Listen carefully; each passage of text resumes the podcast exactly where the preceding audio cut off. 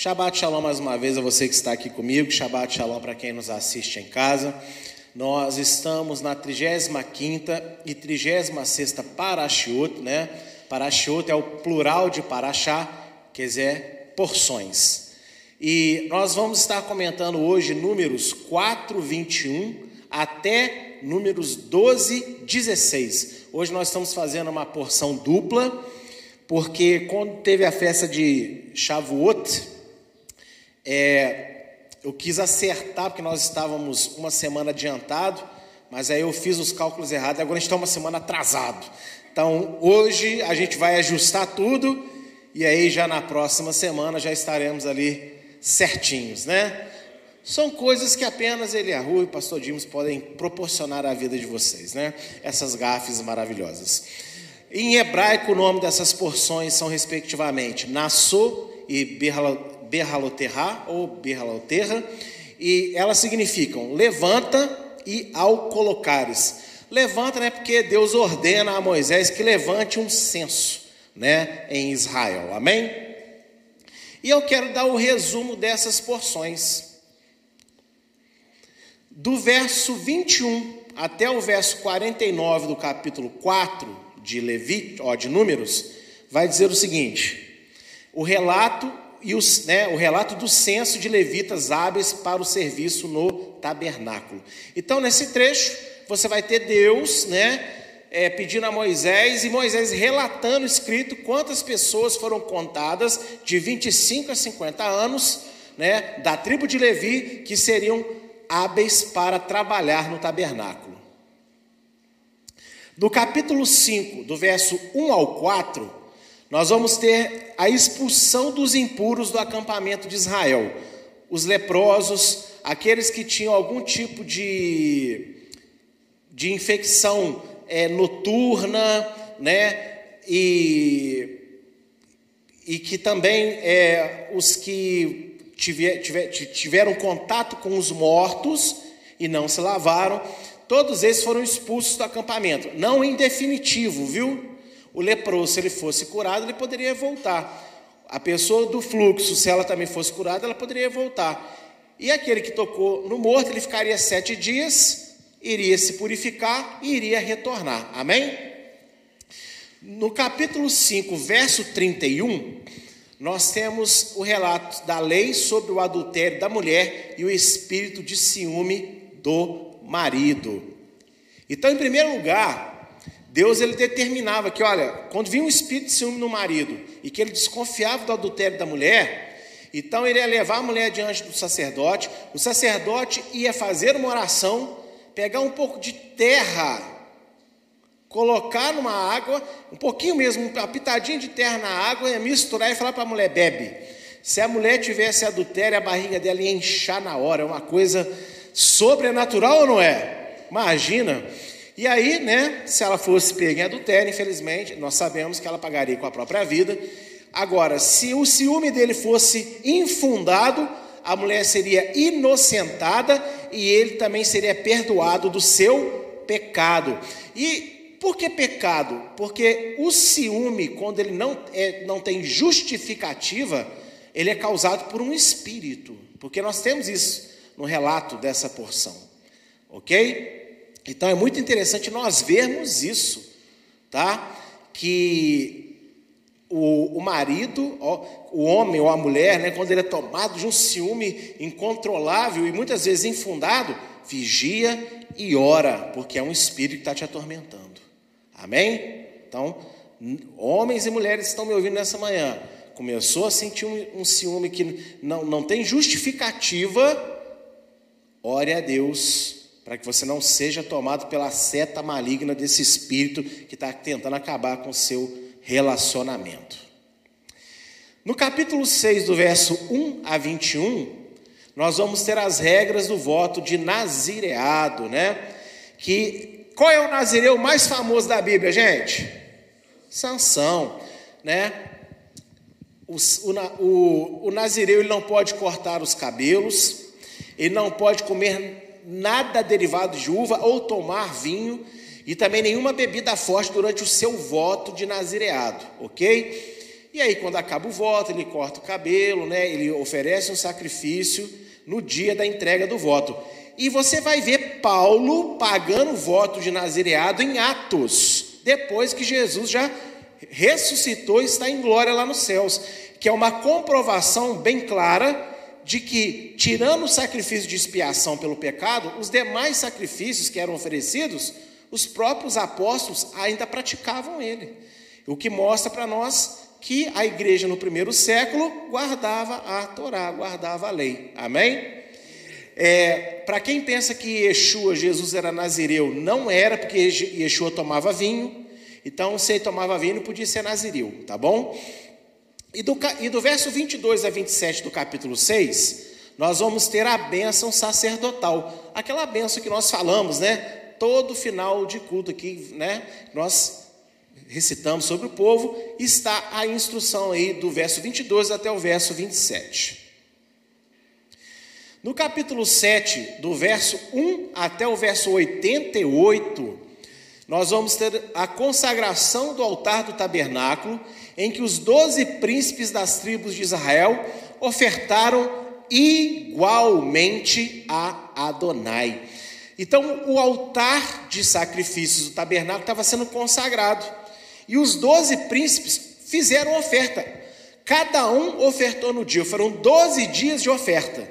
E todos os príncipes ofertaram a mesma quantidade e as mesmas coisas. Mas um detalhe, que eu lendo essa semana a porção, eu reparei, não foi uma ordenança de Moisés e de Deus, não. Se foi, não está relatado. Então eu cheguei a uma conclusão dos meus pensamentos que os príncipes entraram em união. Olha, nós temos que ofertar para a consagração do templo. O que, que nós vamos ofertar? E ali eles chegaram num consenso: vamos ofertar isso, mas vamos ofertar todo mundo a mesma quantidade para mostrar igualdade entre nós, igualdade entre as nossas tribos. Eu achei isso magnífico. É a minha colocação pessoal, não estou afirmando que foi exatamente assim.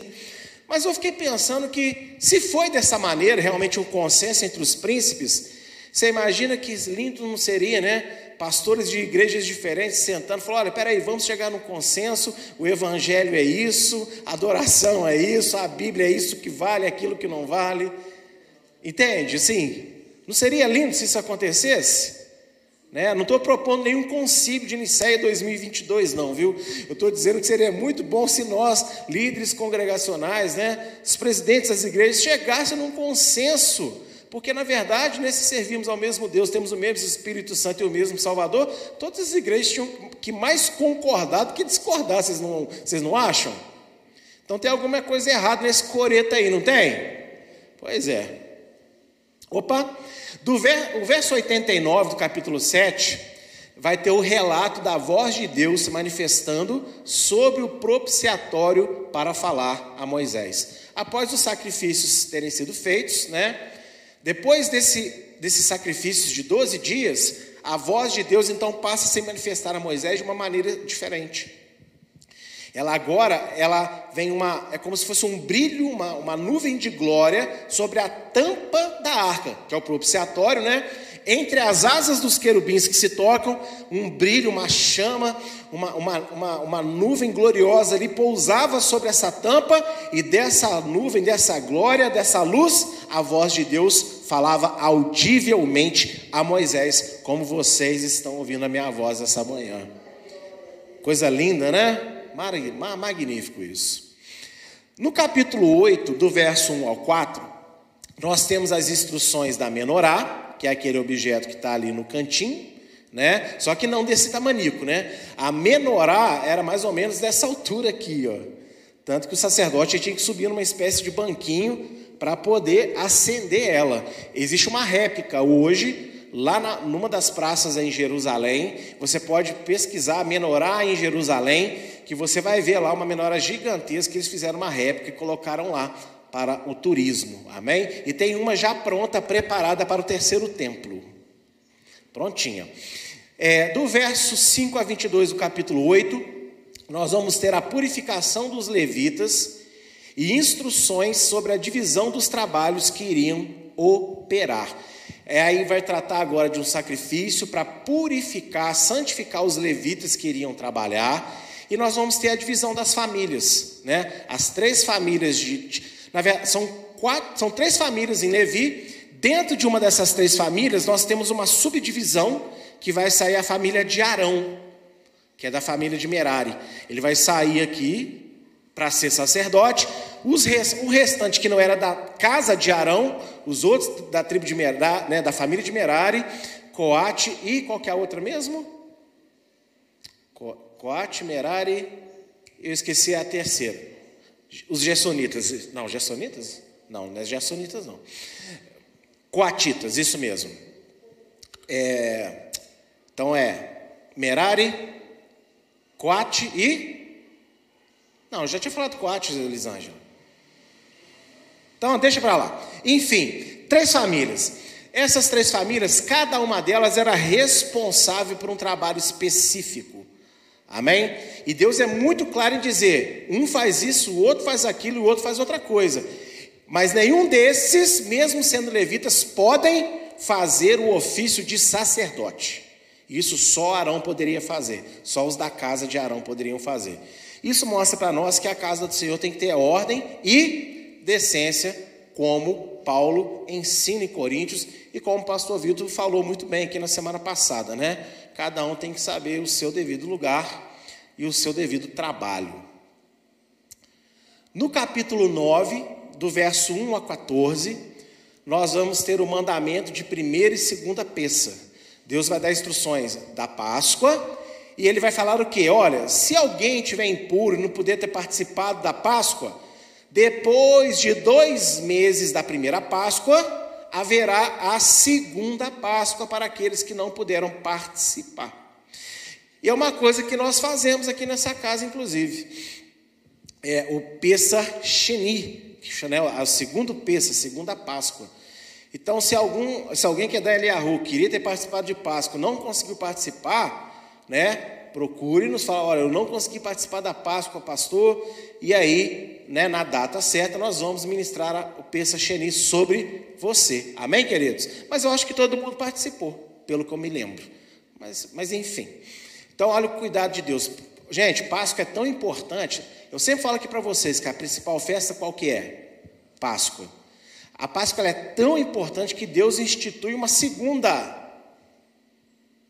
para quem tivesse perdido aquela, aquela, aquela festa. Não tem segundo Pentecoste, não tem segundo tabernáculo, mas Páscoa, você vai ter uma segunda chance de participar caso você tenha perdido ela. Porque, como eu sempre falo, Páscoa é a festa que nos dá identidade, é a festa da libertação. A primeira libertação foi Israel sair do Egito, a segunda foi a libertação do nosso pecado em Yeshua HaMashiach. Então, Páscoa é a festa mais importante para o cristão. Amém? É, capítulo 10, verso de 1 a 10, vai. Opa, eu pulei, né? Então, volta aqui. No capítulo 9, do 15 ao 23, nós vamos ter um relato da nuvem, da presença de Deus que caminhou com Israel por 40 anos. Então nós vamos ver o relato de que quando o tabernáculo ficou pronto, no primeiro dia do tabernáculo funcionando, o que, que aconteceu? Uma nuvem cobriu então todo Israel, e quando a nuvem levantava sobre o tabernáculo e andava, o povo tinha que caminhar. Quando a nuvem abaixava dos céus, né, ia mais para baixo, eles tinham que então armar acampamento. Olha que coisa espetacular. 40 anos. 40 anos. E essa nuvem, ela virava fogo à noite para aquecer, e durante o dia ela era uma sombra, uma brisa refrescante para todo Israel. Gente, é muito milagre, não é? É muito milagre demais. Agora sim, no capítulo 10, do verso 1 ao 10, nós vamos ter né, instruções sobre as duas trombetas de prata, né, que eram tocadas como eu falei aqui, alguma, a, na, quando eu falei sobre as festas aqui, eu, eu expliquei né, o Yom Teruah, o dia das trombetas, né? E essas duas trombetas de prata eram tocadas em dias de festa, tocadas para congregar o povo, tocadas para guerra, tocadas para muitos motivos. Você assiste lá as ministrações sobre o Teruá, que você vai ver lá todos os motivos. Do verso 11 ao 36 do mesmo capítulo 10, nós vamos ter a partida do povo de Israel do Monte Sinai após um ano da saída do Egito. E a insistência de Moisés para que seu cunhado seguisse a caminhada com Israel.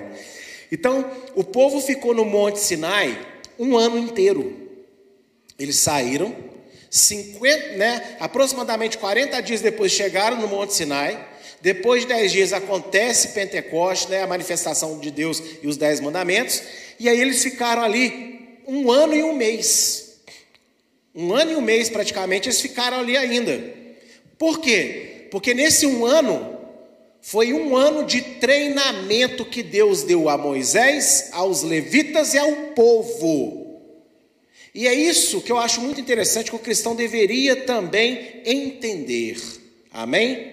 Deveria entender que, após você ser salvo pela graça, não basta colocar você aí já fazendo tudo em nome de Jesus. Você tem que parar um pouquinho e aprender o que, o que, que Jesus é esse que você aceitou.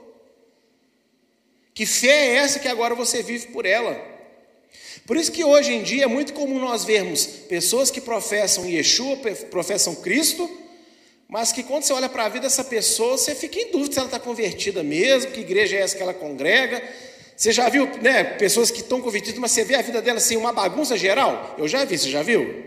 Por quê? Porque a pessoa não quer aprender, porque muitas igrejas não estão preocupadas em ensinar, em doutrinar o novo convertido. E aí vai vivendo, ah, é pela graça no sentido de não precisa de preocupar com nada, é só ir, é só ir pela fé. Não, mas ir pela fé tem, tem arestas, tem parâmetro para essa fé. Por isso que nós estamos tentando fazer com vocês o discipulado, mesmo muitos aqui já tendo convertidos há muito tempo, porque sabemos que muitos de vocês vieram de igrejas onde vocês não foram disciplinados na palavra. Qual que é o básico? O que, que é isso? O que, que é aquilo?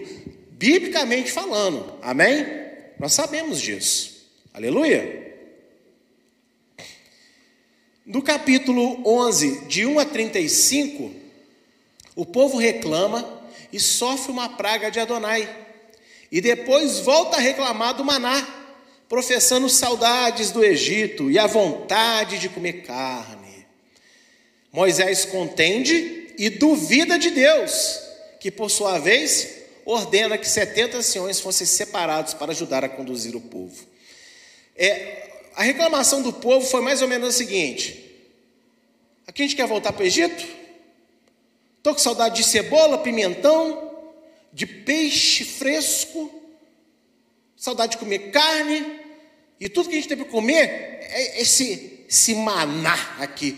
Ô, gente, é bonito a gente falar que Deus fez chover pão do céu, não é? Mas olha aqui só, tudo que a gente tem para comer, esse maná. Imagina você pegar aquilo que Deus fez cair milagrosamente do céu, foi tudo que eu tenho para comer é isso. É isso que o povo fez. Imagina eu vou na casa do Diego, Diego faz um churrasco para mim, delicioso, capricha. Aí no segundo dia, sobrou da carne, e eu vou, eu dormi, ela falou, vou fazer um churrasco de novo. E eu chego na mesa, de novo esse churrasco. É mais ou menos isso que Israel fez com Deus. Sabe? E os rabinos dizem que o maná tinha o gosto que a pessoa imaginasse. Aquilo que a pessoa tinha vontade de comer, o maná tinha um gosto. Eu não acredito nisso. Porque, primeiro, que nesse relato nós vemos qual é o gosto do maná. Segundo, que se o maná tivesse o gosto do que você quisesse comer, você não teria falta de carne. Porque tem o gosto que você sente falta, não é verdade? Então, muito bonita essa prerrogativa rabínica do Talmud, mas eu discordo dela biblicamente falando. O maná tinha gosto de mel, né? Uma coisa tipo um pãozinho de mel. Aí você consegue entender porque que eles enjoaram. Mas é complicado, né? Você acha que o escravo, ele todo dia, ah, ô senhor capataz, agora eu vou parar aqui porque eu preciso ir lá pescar meu peixe fresco, para eu me comer de noite, meu peixe grelhado. Desde quando Desde quando escravo come peixe fresquinho todo dia? Sabe o que é comer carne? Tem variedade de comida, de grãos e legumes. Eles eram escravos, gente. E o povo é muito ingrato. E crente é ingrato também, né? Porque depois que passa um tempo que ele está na caminhada, ele reclama com Deus agora de tudo na vida dele. Mas no primeiro amor que ele vivia quando converteu, tudo era maravilha, né? Porque ele entendeu realmente de onde Deus o tirou. E, para terminar, o nosso resumo, no capítulo 12, de 1 a 16, nós temos o relato de Miriam e Arão né, se levantam contra Moisés por causa da cunhada e são advertidos por Adonai, culminando na lepra de Miriam. Muitas pessoas perguntam por que, que Arão não ficou leproso também. Na minha interpretação, ele era sumo sacerdote. Então, ele só não ficou leproso também porque Deus teve misericórdia do povo que ia ficar sem sumo sacerdote, e ele foi salvo pelo gongo, porque era sumo sacerdote. Porque caso contrário, acredito eu que ele teria ficado leproso também. Tem gente que fala que, ah, mulher cuxita, Moisés adquiriu uma segunda esposa, olha para o meu dedinho. Não, estamos falando de Zípora. Por isso que você tem um relato ali já perto de Moisés falando com o cunhado para ele vir junto. É porque Miriam, que era ali, né, braço, braço a braço com Moisés, de repente começou a conviver com uma cunhada. E aí já sabe como é que é a família, né, irmãos? Cunhado não gostou, Está ali, mulher de Moisés. E Moisés depois chegou essa cochita aí mudou. E aí já viu, né? Aí foram falar mal de Moisés, né? Porque casou com uma mulher que não é do povo, blá blá blá. Aí Deus, oh, vem cá. E é tentador querer falar desse episódio, não é? Mas eu vou falar especificamente disso aqui, ó de Moisés contendendo e duvidando de Deus. Amém? É disso que eu vou falar. E por isso que o tema de hoje é esse daí, ó. Não desista. Deus é poderoso. Fale para alguém que está aí perto de você ou longe de você, não desista. Deus é poderoso. Amém? Você que está em casa, escreve aí no chat também essas palavras se você crê. E eu quero ler aí com vocês, abrem na sua Bíblia em Números capítulo 11. Abre a sua Bíblia em Números capítulo 11.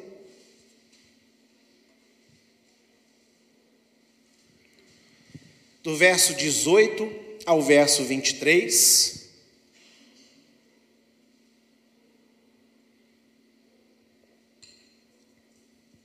Aleluia.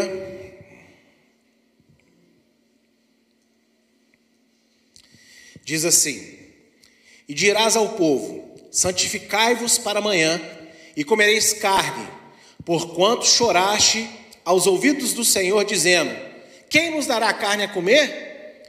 Pois íamos bem no Egito. Por isso Adonai vos dará carne, e comereis. Não comereis um dia, nem dois dias, nem cinco dias, nem dez dias, nem vinte dias, mas um mês inteiro até vos sair pelas narinas, até que vos enfastieis dela, porquanto rejeitastes a Adonai, que está no meio de vós, e chorastes diante dele, dizendo: Porque saímos do Egito? E disse Moisés: Seiscentos mil homens de pé é este povo, no meio do qual estou. E tu tens dito: Dá-lhe-eis carne, e comerão o mês inteiro? Degolar-se-ão para eles ovelhas e vacas que lhe bastem? Ou ajuntar-se-ão para eles os peixes do mar que lhe bastem? Porém, Adonai disse a Moisés: Ué, teria sido encurtada a mão de Adonai? Agora verás se a minha palavra se há de cumprir ou não. Entendeu o episódio? O povo reclama, estou enjoado do, né, do maná. E Deus fala: muito bem, estão enjoados do maná? Vocês querem carninha? Beleza, vou dar carninha para vocês. Vocês não vão comer um dia, nem dois, nem dez, nem vinte dias. Durante um mês vocês vão ter carne para comer. Mas ó, se preparem, que ela vai se tornar tão enjoativa para vocês, que vocês vão, ó, botar ela para fora, não é pela boca só não, ó, pelo nariz. Quem aqui já teve a infelicidade de vomitar pelo nariz? Terrível, né? Primeiro porque o nariz não foi feito para expelir grãozinho de arroz, grãozinho de milho, né? E aí quando sai, queima tudo, né? Delícia. Pois é. Detalhe, o maná, eles podiam estar enjoados de comer maná, mas eu acredito que Deus não fez ele com gosto enjoativo, porque ele é Deus. E eu acredito que ninguém nunca vomitou por comer maná demais, porque ele é Deus. E eu acredito que o maná tinha as propriedades necessárias para uma caminhada no deserto e tratar tudo o que o corpo precisava. Aí você imagina você no meio do deserto, aquele sol escaldante, enchendo a burra de, de carninha. Todo dia. E teve suas consequências, né? Teve suas consequências. E o pior desse episódio é que quando o povo pede para voltar para o Egito, o que, que o povo está pedindo? Escravidão.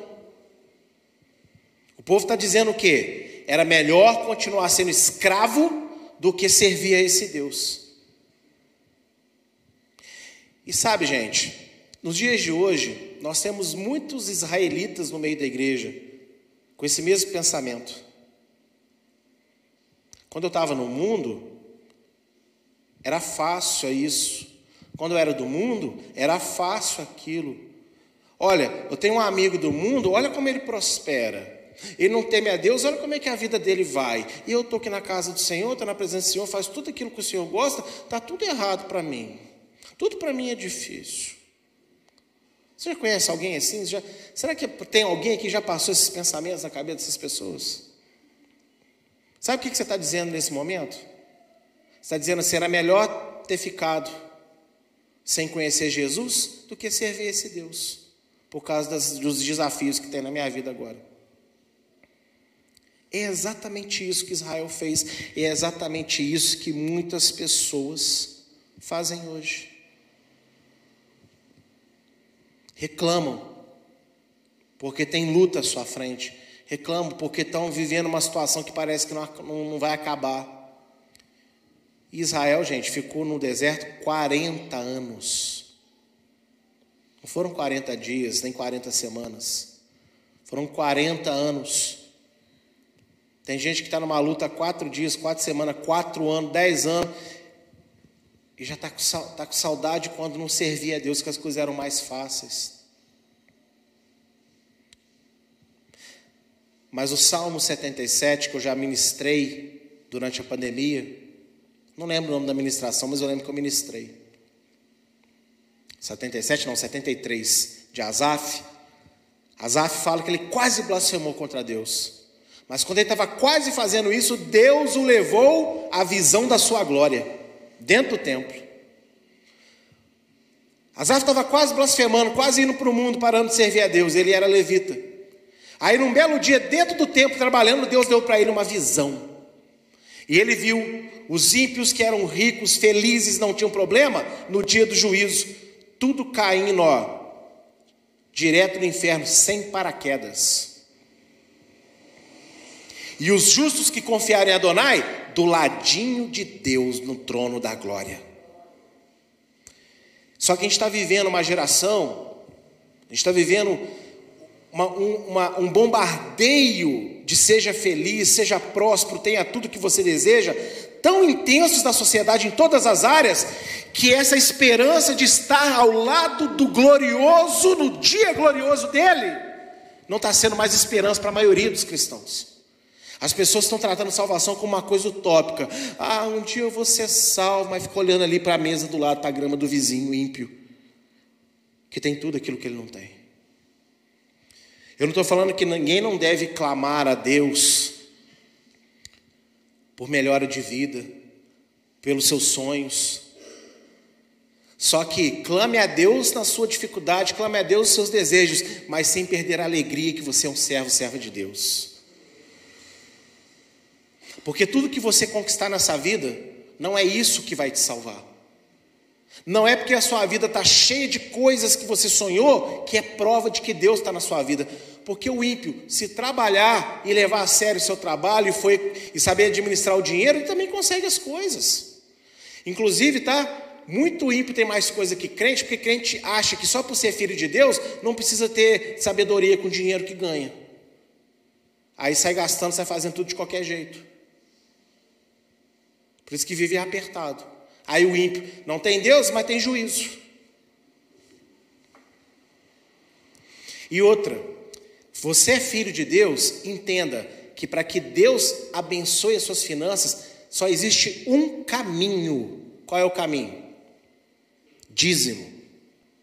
Ah, mas o ímpio não é. Justamente, o ímpio não conhece a verdade, você conhece. Enquanto você estiver nessa luta desigual consigo mesmo, de não glorificar a Deus com seu dinheiro, nunca você vai ter dinheiro que basta. Você vai, você vai sempre faltar. Agora, o que nós temos de testemunho e relatos de pessoas que têm pouco dinheiro, mas rende com a maravilha, isso é uma verdade. Todo mundo que vive esse princípio sabe que isso é verdade. Então, meus irmãos, o povo perdeu a alegria de ter sido liberto por causa da falta de carne.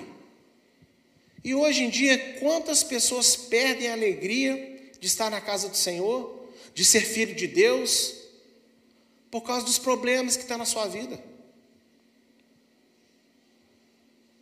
A primeira coisa que é atacada quando alguma coisa acontece na sua família, na sua vida, no seu casamento, no, com o seu vizinho, no seu trabalho, na sua saúde, é a sua fé sua confiança em Deus, sua vontade de estar com Deus, sua vontade de estar na casa de Deus, é a primeira coisa que é atacada.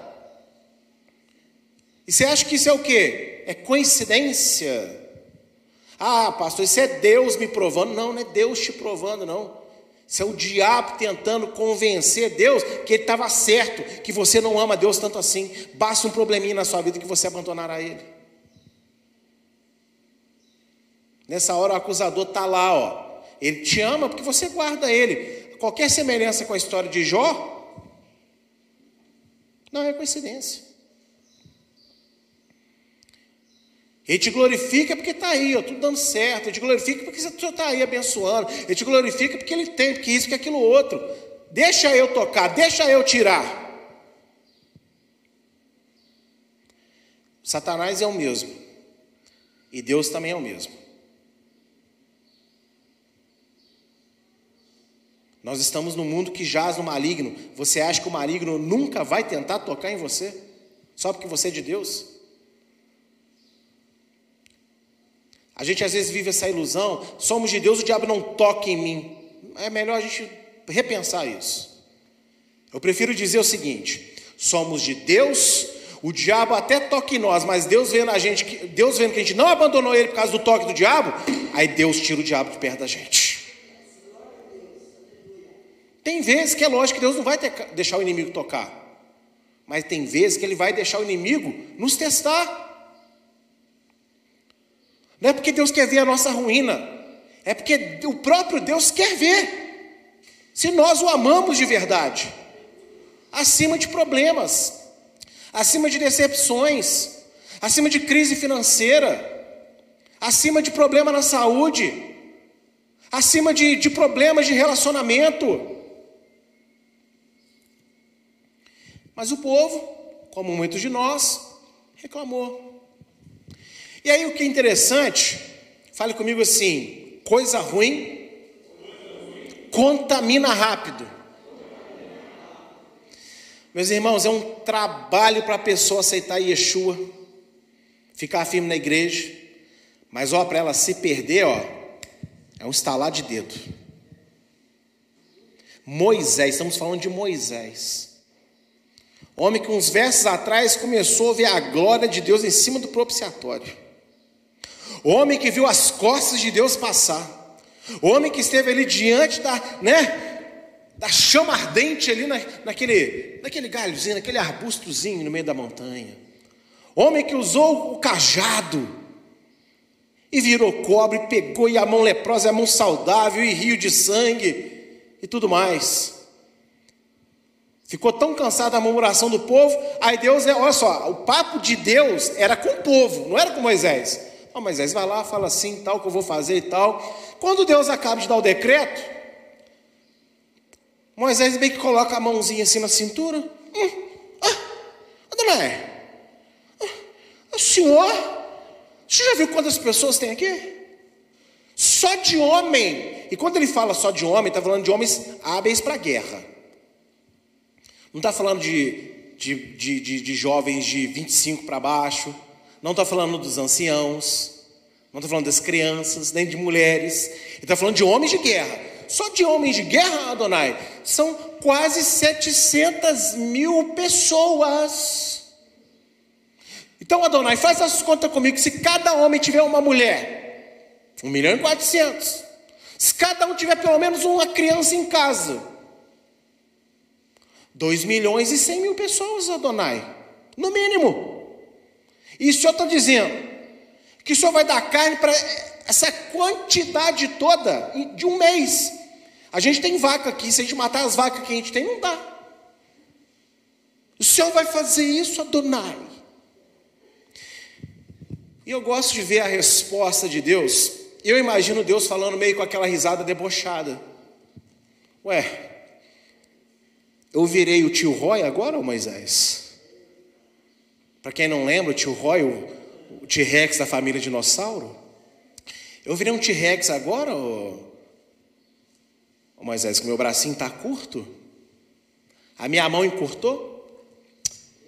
Aí que ele diz: agora você vai ver, menininho, rapazinho, se a minha palavra vai se cumprir ou não. E aí Moisés toma uma de graça, porque não soube ficar calado.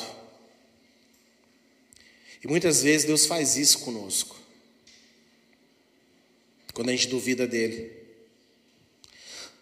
Só que às vezes Deus faz isso não na nossa vida. Deus faz isso numa vida perto da gente. A gente está precisando da benção. Só que como a gente está duvidando dele, aí você já viu o que acontece com o seu vizinho? Acontece isso ou não acontece, gente? Mas é você que está precisando. Por que, que Deus faz isso às vezes? Por causa disso aqui, ó. Hebreus 11, verso 6. Ora, sem fé é impossível agradar-lhe, porque é necessário que aquele que se aproxima de Deus creia que ele existe e que é galardoador, recompensador dos que o buscam. Eu fiquei pensando, se Moisés não dá essa resposta mal criada em Deus, talvez Deus falasse: Moisés, vai lá, estende o cajado, que eu vou fazer vir um monte de codornizes para o acampamento. Porque todas as vezes Deus fazia isso com Moisés, vai lá e toca na rocha, fala na rocha. Era ou não era? Joga assim. Agora, isso aqui não foi assim. Começou a ventar e vieram. Moisés não teve nada a ver com a história. Tipo assim, Moisés, agora você fica aí quietinho, que você não vai ser instrumento meu, não. Você vai ver também quem eu sou, do que eu sou capaz. E eu fiquei, por isso que eu, levei esse, eu fui levado a esse pensamento. Que muitas vezes nós vemos coisas acontecerem com outras pessoas e não conosco, porque a gente não está clamando a Deus com fé que Ele é poderoso. A gente está clamando a Deus reclamando e duvidando do que Ele é capaz de fazer. Aí Deus faz, para te mostrar que Ele ainda é Deus, mas Ele não faz com você, Ele faz com quem está perto de você. Não estou dizendo que Ele sempre age assim, mas que eu encontrei um padrão nisso aí, pensando em algumas vezes, na minha própria vida eu encontrei. E eu tenho certeza que muitos de vocês estão pensando assim, Eixe, peraí, deixa eu pensar. Hum, é mesmo, hein? É, já, é, então qual é o segredo? O segredo é a gente aprender a não duvidar sobre o poder que Deus tem. Não é porque não está acontecendo o que estamos pedindo, não é porque não aconteceu na hora que nós queríamos, não é porque não aconteceu do jeito que a gente desenhou e planejou, que ele não tem poder para fazer. Ele é Deus, ele tem poder para fazer absolutamente muito mais do que a nossa limitação humana é capaz de imaginar. Muito mais. E nisso eu me lembrei de uma passagem muito interessante que se conecta a esse relato de Moisés. Lembra? Estamos falando de Moisés, homem que via tudo que ele viu. E nós, que temos experiência com Deus, mas não chega nem aos pés do que Moisés passou, será que a gente às vezes também não olha para Deus assim? E eu vou te ensinar uma frase que eu aprendi um dia com o pastor Paul Washer e que eu guardei para minha vida. Repita comigo assim: se for para duvidar, eu vou duvidar das minhas dúvidas, mas não de Deus. Aprendeu aí? Guarda ela. Abra sua Bíblia em Marcos, capítulo 9.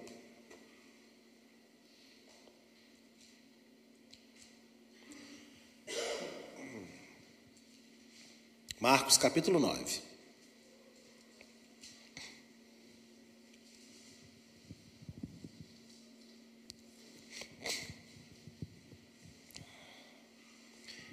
De 21 a 27. Olha só o relato que nós temos aqui.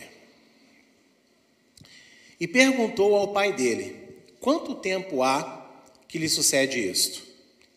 E ele disse-lhe: desde a infância, e muitas vezes o tem lançado no fogo e na água para o destruir. Mas, se tu podes fazer alguma coisa, tem, tem compaixão de nós e ajuda-nos. Mas Yeshua disse-lhe: Se tu podes crer, tudo é possível que crê. E logo o pai do menino, clamando com lágrimas, disse: Eu creio, Senhor, ajuda a minha incredulidade. Mas Yeshua, vendo a multidão, concorria, repreendeu o espírito imundo, dizendo: Espírito mudo e surdo, eu te ordeno, sai dele e não entres mais nele. E clamando ele, agitando-o com violência, saiu. E ficou o menino como morto, de tal maneira que muitos diziam que estava morto. Mas Yeshua, tomando pela mão, o ergueu e ele se levantou. Nós temos aqui um pai aflito, desesperado, porque o seu filho há muitos anos sofre de possessão demoníaca. E uma possessão tão poderosa que era difícil de controlá-lo. E como ele mesmo diz, você imagina o que é um filho se lançar no fogo. Então a fogueira ali, se joga na fogueira. Você imagina aquele pai desesperado entrando no fogo para tirar seu filho e abafar o fogo. E o pai já não sabe mais o que fazer. Pede para alguns homens de Deus para orar, nada acontece. E aí, quando Yeshua chega no lugar, ele fala com Yeshua: Olha só, se tu podes fazer alguma coisa, Vamos lembrar de Moisés. Aonde é que vai sair tanta carne para essas pessoas?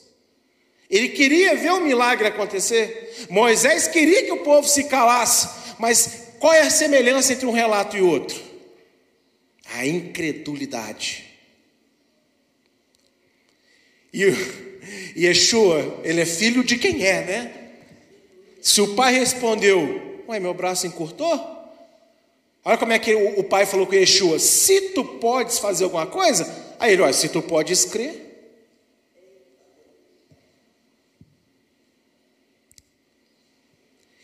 E aqui Yeshua, ele dá uma naquele homem, publicamente, para todo mundo ouvir. Devolveu ali, ó. Se tu podes fazer, ô oh, rapazinho. Você não sabe com quem você está falando. Em aparência, Yeshua era mais, jo mais jovem que aquele pai. Mas em espírito, Yeshua existe desde sempre. Então, para Yeshua, aquele, aquele ancião, aquele homem era o quê? Uma criança. Você imagina, se eu posso alguma coisa? Ué, e você, você é capaz de crer? E sabe o que eu acho bonito? Ele não sobe no salto 15, não sobe nos tamancos. Não fala, mas o senhor, o senhor me deu, o senhor falou assim comigo, eu só estava sendo honesto. Não jogou Yeshua na parede aqui. Não. Entre ele ouvir o que Yeshua falou e o relato que está ali, pode ter demorado até alguns minutos, a gente não sabe. O que eu sei é que ele ouviu aquilo, ele, ele sabe que ele falou, só pode fazer sim. Eu estou pedindo o Senhor, mas eu mesmo não sei. Aí Yeshua fala: Ué, se tu podes crer. Quando ele ouve aquele, ai, boca maldita, hein? E a palavra diz que antes de falar de novo, ele começa a chorar. Naquele momento ele entende que a fé dele não é a fé que agrada a Deus. Naquele momento ele entende que ele não estava entendendo quem estava diante dele, e aquele que estava diante dele, a quem ele representava, que é o Deus Criador dos céus e da terra. E quando ele abre a boca de novo, ele fala: Senhor, eu creio, ajuda a minha incredulidade. Isso é um pedido de perdão, eu sou incrédulo. Entende? Ele está confessando publicamente para todo mundo eu sou incrédulo. Eu vim pedir ajuda a Deus, eu vim pedir ajuda a homens de Deus, estou pedindo ajuda ao Senhor, que é o Filho de Deus, mas a verdade é que eu sou incrédulo. Quantas vezes nós estamos dentro da casa do Senhor, querendo que o Senhor faça alguma coisa a nosso favor, mas a gente está aqui, mas na verdade a gente está incrédulo. A gente não está acreditando que Ele é capaz. Ou até pior, a gente não está acreditando que a gente clamou, que a gente falou, que a gente pediu, que a gente chorou e que Ele ouviu. Meus, meus irmãos, minhas irmãs, um Deus que criou os céus, todos os céus, todo o universo, o que é a tua necessidade perto de um Deus que criou tudo o que existe. Talvez você fale, ah, mas se é assim, por que, que não faz logo? Porque Ele está no controle, não você. Ele tem propósito na sua vida, não você tem propósito para Deus. O que eu sei é que quando nós falamos com Ele, a gente não pode pedir duvidando, porque se a dúvida entra, não acontece. Se a dúvida entra, maior será a espera. E lembra quando eu falei uns minutos atrás que quando a gente está incrédulo, a gente vê acontecer um milagre, você sabe que foi Deus, mas não acontece contigo, acontece do lado, com outra pessoa?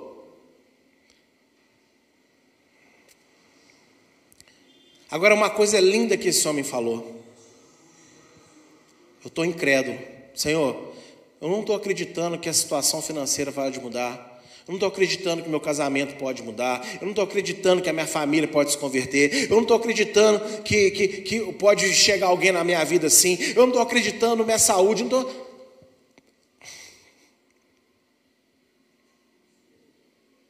Que muitas vezes nós pedimos sem fé. Quando nós fazemos apelo na igreja, nós, nós pedimos, você levanta quem quer assim, às vezes as pessoas até se levantam, mas elas se levantam, será que vai? Será que é comigo? Será que sou eu mesmo? Levantou outros. Queria que Deus, queria que Deus fosse só para mim, olha o egoísmo. Ué, se tiver 10, 15, 20, 30 pessoas, por que não pode ser todas as 30? E pode, depende da fé de cada um. Depende do que cada um crê. Mas a gente pede a Deus incrédulo. A gente pede a Deus sem convicção. A gente pede a Deus olhando assim, sabe? É igual muita gente aqui na igreja fala: fecha seu olho que eu vou orar por você. Aí fecha. Fica assim, vigiando. Eu falo: confia. Vou confiar, pastor.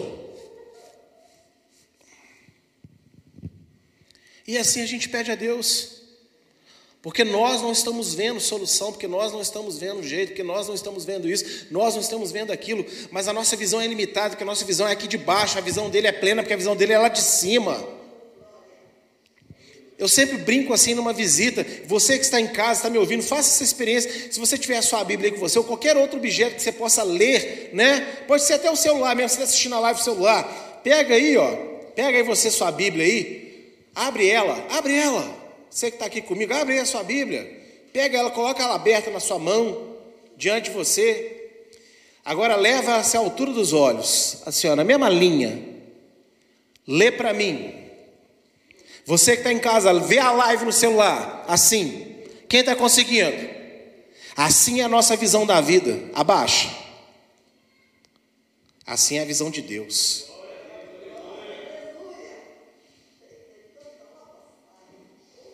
E a gente se esquece disso.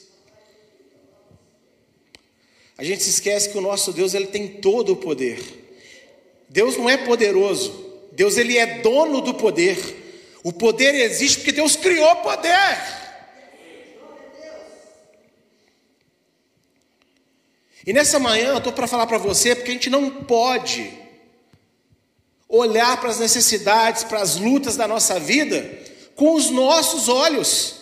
A gente não pode olhar com a fala de outras pessoas, que igual a nós, coitadas delas, igual a coitada da gente, às vezes também não está crendo como a gente não está crendo. E ela não está cometendo nenhum pecado contra você, não. Hoje em dia tem muita gente falando assim, não dá, as pessoas tóxicas vêm para desanimar. Oh, querido, você já percebeu que você também é um poço de radioatividade, tem hora? Para si mesmo. Às vezes as pessoas estão te jogando para baixo, não é porque elas são más, não. Elas estão nesse mundo. Você não tem que olhar para o que elas falam, você não tem que olhar nem para o que você pensa, você tem que olhar para a sua fé. E a sua fé tem que estar firmada no alto, onde Ele habita. Cada um aqui eu tenho certeza que tem um problema muito sério. Cada um que está aqui, eu tenho certeza que tem uma angústia. Eu hoje eu botei para fora a minha, ou não botei? Agora deixei de louvar por causa da minha angústia? Deixei de pregar a palavra aqui do jeito que eu sei que eu posso pregar, porque cadê todo mundo? Não! Só botei para fora, falou, ó. Mas eu sei em quem eu confio, meu irmão. Essa igreja seja aberta, Ele é meu Deus. Essa igreja fechar, Ele é meu Deus. Essa igreja multiplicar, Ele é Deus. Eu que não vou deixar de acreditar nele. Porque um, dois ou três ou meia dúzia ou vinte ou sessenta ou sei lá quantos, não estou entendendo. Eu tenho que falar, porque eu boto para fora aquilo que é bom para vocês ouvirem. Às vezes você tem que botar para fora. Bota para fora e fala: Senhor, estou chateado, estou preocupado, mas eu sei que o Senhor está cuidando da minha vida.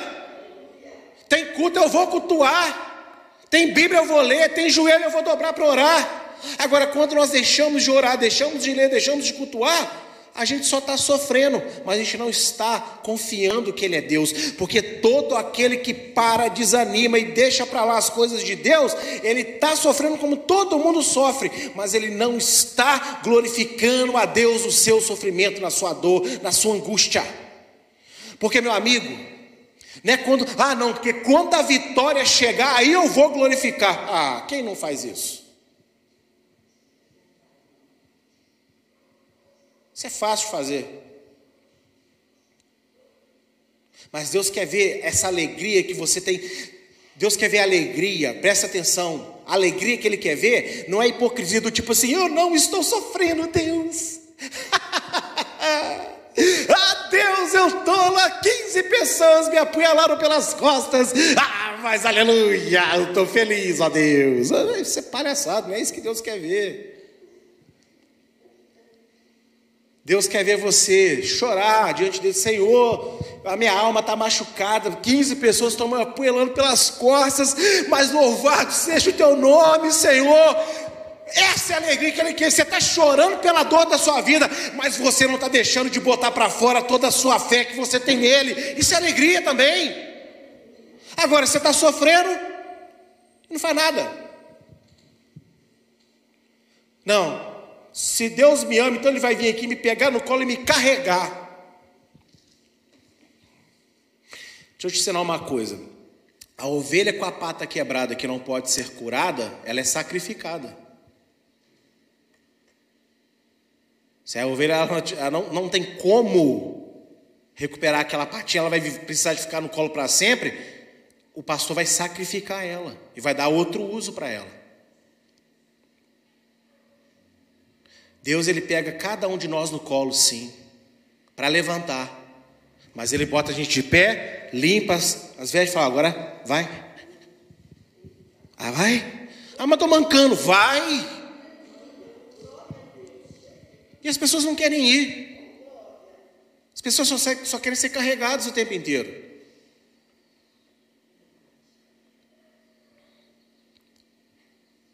O nosso caminhar é pela fé, o justo viverá pela fé.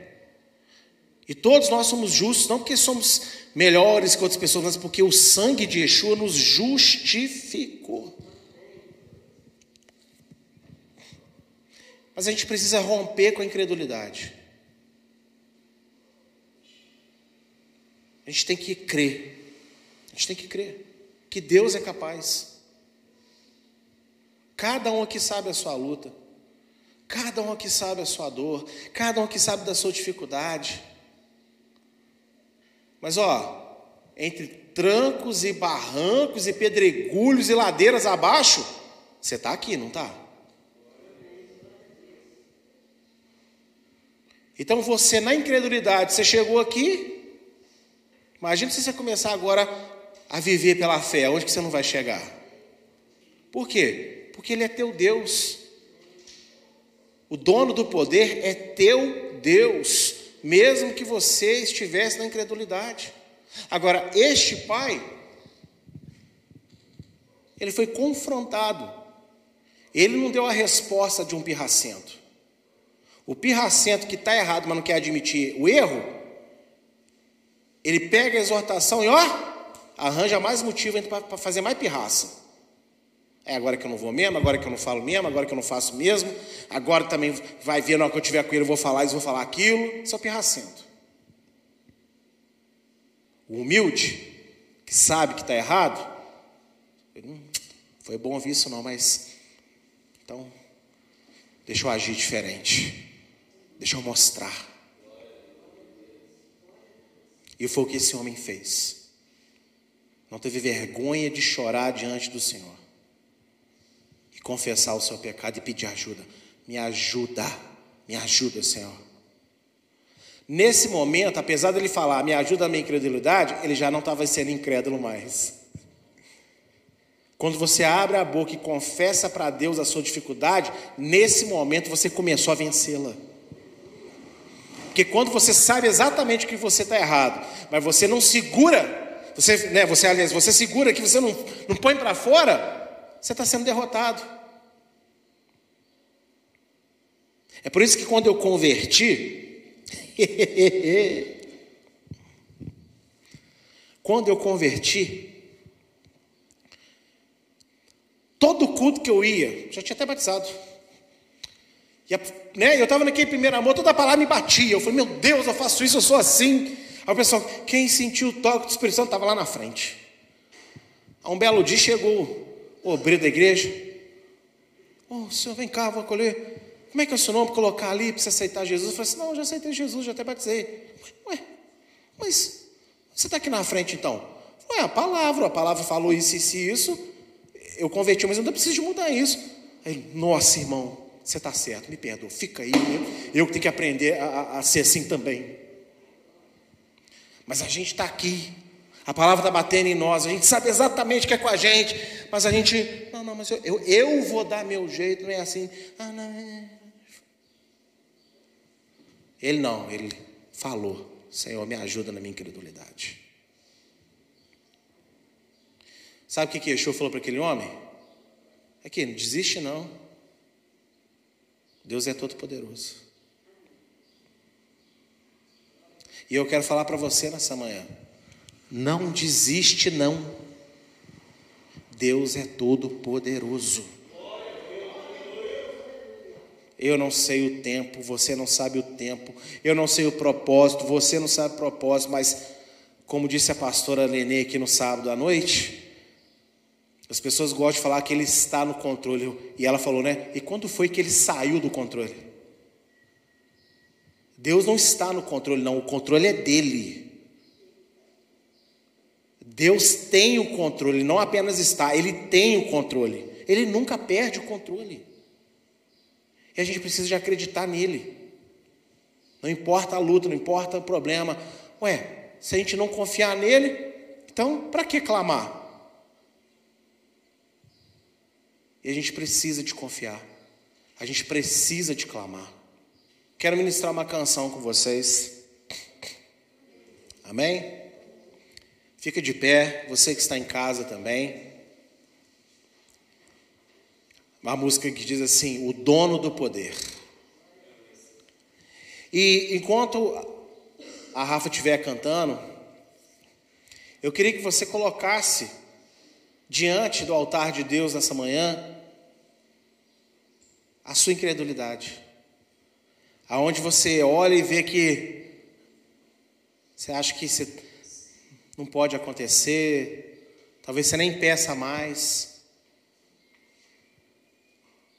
Coloca diante de Deus isso na sua vida. Amém? Quem poderá deter o Deus que pode fazer a terra e o mar tremer? O sol em seu fulgor, ele faz escurecer. Ele é o dono do poder. Ele é o dono do poder. Quem poderá lhe tocar? Se Deus que te guarda, onde você está, descanse ao lado dele, que ele vai te honrar, porque ele sabe amar, ele sabe amar. Ele soma as bênçãos, multiplica o pão, subtrai as doenças e divide a unção.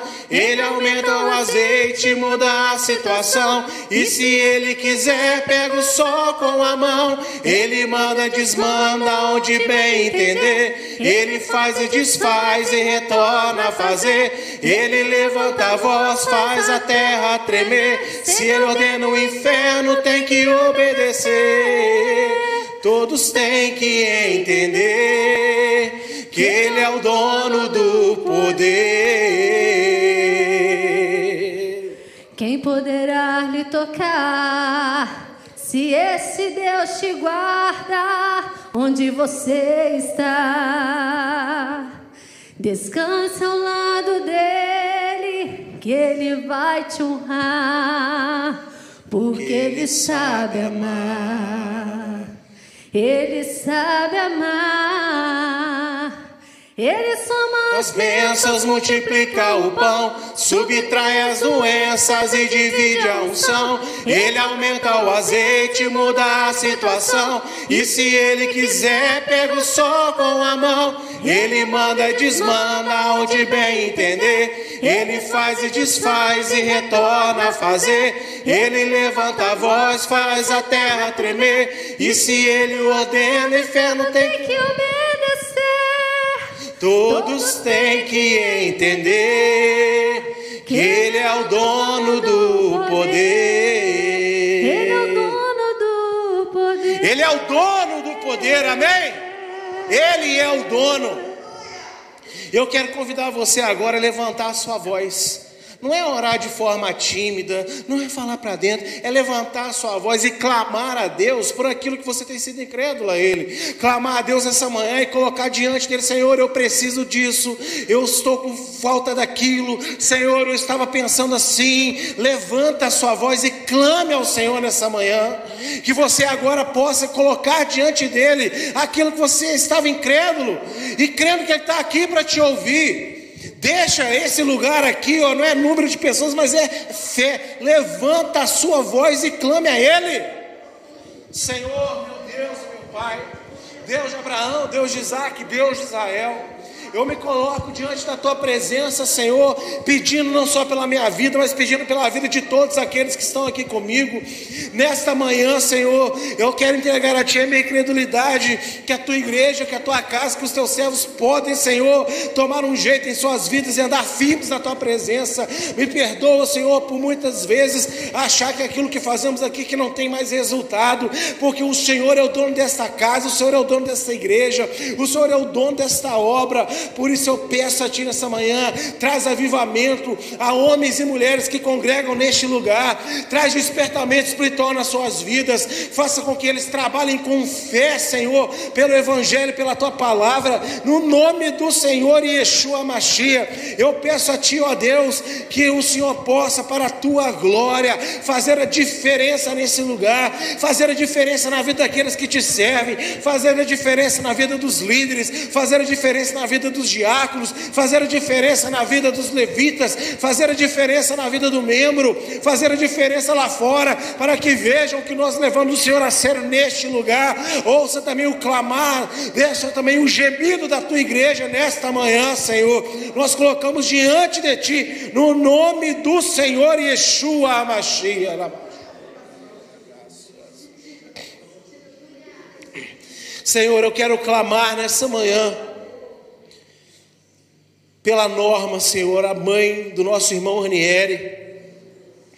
Meu Deus, ela se encontra ali abatida, ela se encontra ali, Senhor, com mal-estar ainda, passou a madrugada no hospital, Senhor, já retornou à casa do teu servo, mas ela se sente indisposta. E nesta hora eu peço a Ti, para a honra e glória do Teu nome, ah, meu Deus, usa a mão do Ranieri, usa, Senhor, a mão da Tamires. Eu não sei o que o Senhor vai fazer, mas que no nome de Yeshua, o Senhor venha tocar na tua serva, aquilo que a medicina não conseguiu fazer, que o Senhor comece a fazer uma, a vasculhar o corpo dessa mulher nesta hora e a curá-la de toda enfermidade, de todo mal. Meu Pai, no nome do Senhor Yeshua, que qualquer pecado seja perdoado, que qualquer coisa que, que desagrada, Senhor, não olhe para isso, mas o Senhor olhe para a aflição aflição de um filho, a aflição da nora, a aflição da igreja que clama a Ti pela cura da Tua serva. Melhora ela lá, Senhor. Faz com que ela comece a revigorar as forças, faz com que a cabeça dela comece a chegar no lugar, faça com que o corpo dela comece a produzir os anticorpos, as vitaminas, tudo aquilo que é necessário para vencer toda bactéria, todo vírus, todo mal que se aposta da vida da tua serva. Meu Deus, nós repreendemos nessa manhã, em nome de Yeshua, o espírito de enfermidade sobre a vida da, da norma. Que no nome de Yeshua, que esse Satanás do inferno que oprime a vida dela, meu Pai, seja expulso, que ele seja repreendido, que ele seja acorrentado e levado de volta ao precipício. Mas que os teus anjos venham a batalhar naquela casa, que haja grande mover espiritual naquele lugar lugar e que a tua mão de poder possa tocar nela, em nome de Yeshua. Nós também clamamos, Senhor, para Elísia, Senhor, Deus Santo, Deus querido, para que o Senhor venha, no nome de Yeshua, a curar a tua serva, como também a curar o Arthur nesta manhã, para que o teu nome seja glorificado, que o Senhor vá de encontro a essas enfermidades, que o Senhor vá de encontro a esses problemas de saúde, que o Senhor vá de encontro, Deus Santo, Deus querido, à necessidade dos teus servos levando cura, levando, meu Pai, transformação.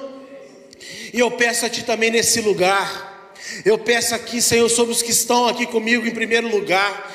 Meu Deus, eu peço a Ti que aqueles também que não estão aqui presencialmente, mas fazem parte da Tua casa, que têm sofrido problemas financeiros, em nome de Yeshua, eu peço a Ti, em primeiro lugar, que o Senhor ajude todos eles a confiarem em Ti, seja com um real, dez, cem mil, dez mil, um milhão, ajuda todos, meu Pai, a serem fiéis a Ti. E eu peço a Ti, meu Pai, antes mesmo que isso aconteça, que o Senhor venha a trazer sobre a vida dos teus servos e as tuas servas refrigério financeiro, e que o Senhor possa dar a vida dessas pessoas, meu Pai, equilíbrio na hora de gastar, na hora de comprar, na hora de fazer, que o Senhor traga o teu poder em nome de Yeshua sobre a vida de todos. Aqueles, meu Pai, que estão pedindo uma mudança de trabalho, ou aqueles que estão desempregados pedindo uma porta de trabalho, Senhor, manda o trabalho que vai ser bom, aquele trabalho que vai, meu Pai, honrar as finanças dos seus servos, que vai abençoar os seus celeiros, mas que não vai tirar também os teus filhos da tua casa, dos teus cultos e da tua presença. Pai Santo, aqueles que são donos de negócio, como o pastor Vitor, como o Diego, como o pastor Diogo, meu Pai, e outros tantos que talvez eu aqui não me lembre agora, mas que o Senhor, no nome de Yeshua, venha prosperá-los, venha fazer, meu Pai, com que haja um grande rebuliço na sua vida financeira, meu Pai, não para que sejam ricos, mas para que tenham descanso das suas lutas. Nós clamamos a Ti, porque cremos num Deus de poder, todo-poderoso. Nós pedimos pelos enfermos, eu peço por mim, pelo pastor Eu peço pela Adriana, eu peço pela dona Regina, eu peço, Senhor, por todos os outros que eu não estou lembrando aqui agora, mas que sofrem algum tipo de enfermidade, que sofrem algum incômodo e que tem, meu Deus, Santo, meu Deus querido, muitas vezes ali, Senhor, sentindo a aflição, a dor, a dona, a dona Maria, a dona Mariana, que o Senhor venha com cura nesta manhã, e eu quero pedir nesta manhã também com fé pelos solteiros dessa casa, aqueles que, meu Pai, têm sonho de ter um casamento, aqueles que têm um sonho de ter um companheiro, uma companheira, meu Deus, em primeiro lugar, que o Senhor bote neles e nelas, Senhor, o teu Espírito Santo para livrá-los do engano, para livrá-los do homem, da mulher, do mundo que vai os seduzir, vai tirá-los da tua presença. E eu peço a ti, manda para eles, manda para elas, homens e mulheres cheios do Espírito Santo, que vão achar em Iriaú,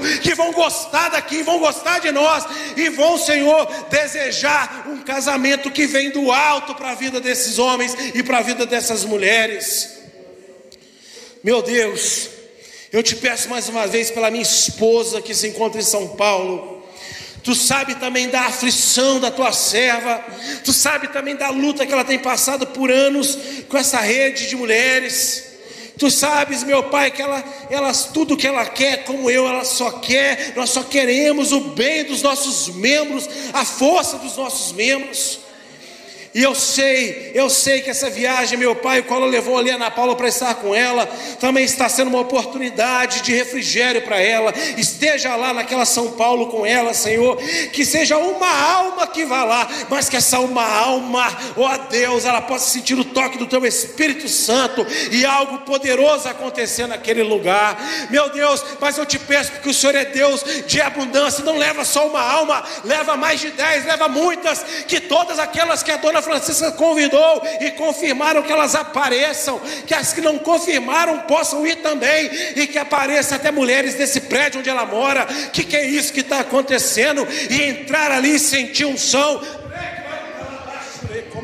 do teu Espírito Santo. Meu Deus, eu peço a Ti sobre a liderança desta casa, sobre os pastores deste lugar. Nem todos são perfeitos, nem todos fazem às vezes aquilo que eu esperava que eles fizessem, mas o Senhor nos deu esta casa, o Senhor nos deu a minha pessoa, e eu amo cada um deles, e o Senhor sabe disso. Por isso eu peço a cada um deles unção do teu Espírito para subir nesse altar, para orar, para clamar com intrepidez, com ousadia, que o Senhor venha arrebater para fora deste lugar, desta casa, todo pecado, que o Senhor venha tirar, meu Pai, das nossas vidas, tudo aquilo que não te agrada, que o Senhor possa fazer que a unção do teu Espírito seja como uma cachoeira nesse lugar, inundando essas paredes, inundando esses bancos, inundando as nossas vidas, desde aqui do altar até ali a porta, meu Deus, que o Senhor faça brilhar esta igreja para este bairro, que as pessoas perdidas possam encontrar esse endereço e entrar e encher a casa e terem as suas vidas transformadas no nome do Senhor Yeshua. Assim, meu Deus, eu te clamo, eu te peço, eu te agradeço. Aleluia.